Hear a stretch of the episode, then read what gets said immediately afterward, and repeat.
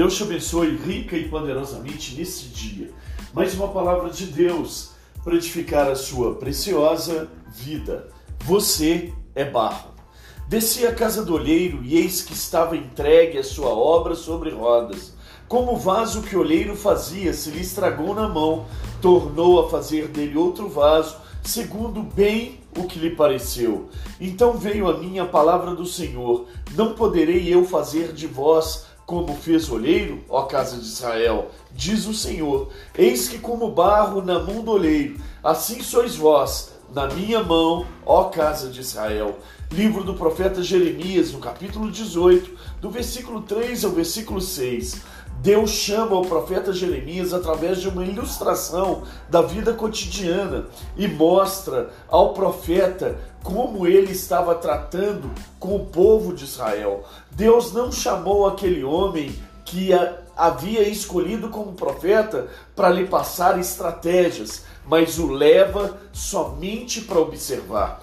No processo de construção e formação, o vaso se quebrou Pacientemente o olheiro amassou a peça a de barro e reiniciou o processo. Foi nesse momento que o Senhor me disse: Como barro nas mãos do olheiro, assim sois vós nas minhas mãos.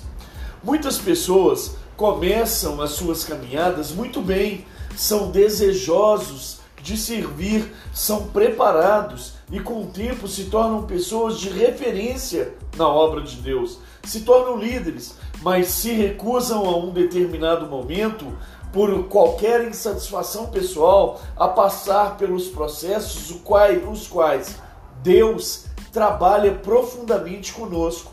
E na primeira imperfeição, digo, quando vão ser amassados novamente, para que se tornem um novo vaso, aperfeiçoado e aprovado aos olhos do olheiro, desistem.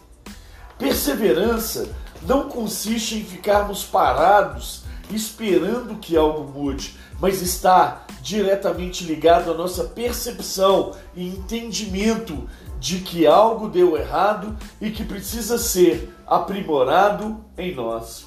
Olhamos para o que não deu certo e somos tendenciosos a desistir.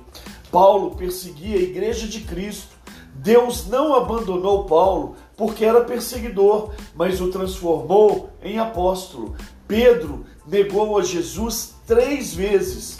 Deus não deixou Pedro de lado, não o desqualificou para a obra que estava proposta para sua vida. Antes, o mesmo a cumpriu.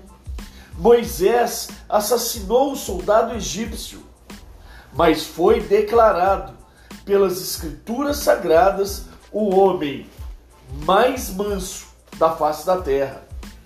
Elias fugiu e desejou a morte. Deus não buscou outro profeta para o lugar de Elias, antes o levantou, o aperfeiçoou, trabalhou na sua vida. Entenda, a vida destes homens e as nossas vidas, quando algo não sai como planejou Deus, Ele não troca e não joga fora. Deus recolhe o que sobrou do seu propósito original em nós e passa a trabalhar novamente para dar uma nova forma, assim como o olheiro trabalha o barro sobre as rodas.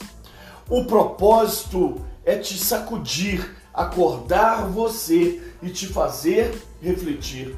Querido, não desista daquilo que você já reconheceu um dia como sendo chamado de Deus para sua vida. No mesmo lugar aonde ele te plantou, é o lugar onde Deus vai começar a fazer novamente o vaso que se quebrou. Persevere, você é barro. Deus te abençoe.